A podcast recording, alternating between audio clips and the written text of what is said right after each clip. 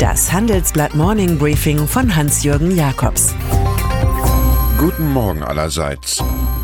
Heute ist Dienstag, der 18. Juni. Und das sind heute unsere Themen.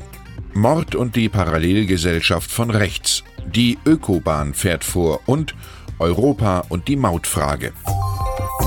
Eine Parallelgesellschaft hat sich in Deutschland breit gemacht. Äußerlich Biedermann, innerlich Brandstifter. Für die Nachbarn brave Bürger, für die rechtsextremen Gesinnungsfreunde Täter.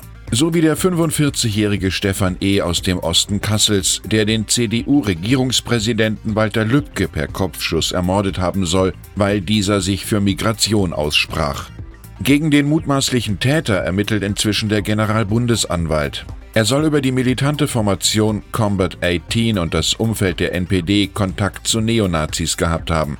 Wir ahnen, dass hinter der Hetze im Netz zuweilen auch tödliche Gewalt lauert. Nach dem Muster der Terrororganisation NSU. Zitat Bundespräsident Frank-Walter Steinmeier: Wo die Sprache verroht, ist die Straftat nicht weit. Was haben wir nicht alles in den vergangenen Jahren von der Deutschen Bahn gehört? Sie ist so etwas wie der deutsche Ankündigungschampion. Nun sollen 260 Millionen statt wie bisher 148 Millionen Fahrgäste den Fernverkehr nutzen. Der notleidende Gütertransport könnte um 70 Prozent steigen. Und von 2038 an will der Zugbetrieb ausschließlich mit Ökostrom unterwegs sein. Auf der Aufsichtsrattagung muss Vorstandschef Richard Lutz heute nur noch mit seinem Tableau der schönen Zahlen überzeugen. Deutschland erreiche seine Klimaziele nur, wenn es, Zitat, im kommenden Jahrzehnt gelingt, massiv Verkehr auf die Schiene zu verlagern. So schreibt er im 170 Seiten Strategiepapier. Dass sein ökobewegtes Projekt Starke Schiene ohne Politik eine Vorstellung im Illusionstheater bleibt, zeigt unsere Titelgeschichte. Es war einmal ein Bundesfinanzminister, der wollte Immobilien marktgerecht besteuern, so wie es das Bundesverfassungsgericht angemahnt hat. Doch weil er bis Jahresende die Reform vollendet haben muss, seine SPD aber nur Juniorpartner in der unionsgeführten Bundesregierung ist, muss er größere Zugeständnisse machen. Und so erhält CSU-Chef Markus Söder nun für sein Bayernland das Recht, alles ganz anders machen zu können. Nur einer freut sich über das neue Gesetz, titeln wir im Blatt was etliche Genossen wiederum so sehr stört, dass sie an Olaf Scholz zweifeln, dem Mann, der von Hamburg nach Berlin zog, um das Fürchten zu lernen. Frankreichs Milliardäre mögen für Notre Dame, anders als angekündigt, bisher kaum etwas gespendet haben, aber für die großen Deals der Kulturwelt ist ihr Kreis immer gut. Hier fällt der Hammer. Nachdem vor Jahren schon Mode Napoleon François-Henri Pinault das Auktionshaus Christie's kaufte, ersteht Telekommunikationsunternehmer Patrick Drahi, Gründer und Vorstandsvorsitzender von Altis, nun den Rivalen Sotheby's.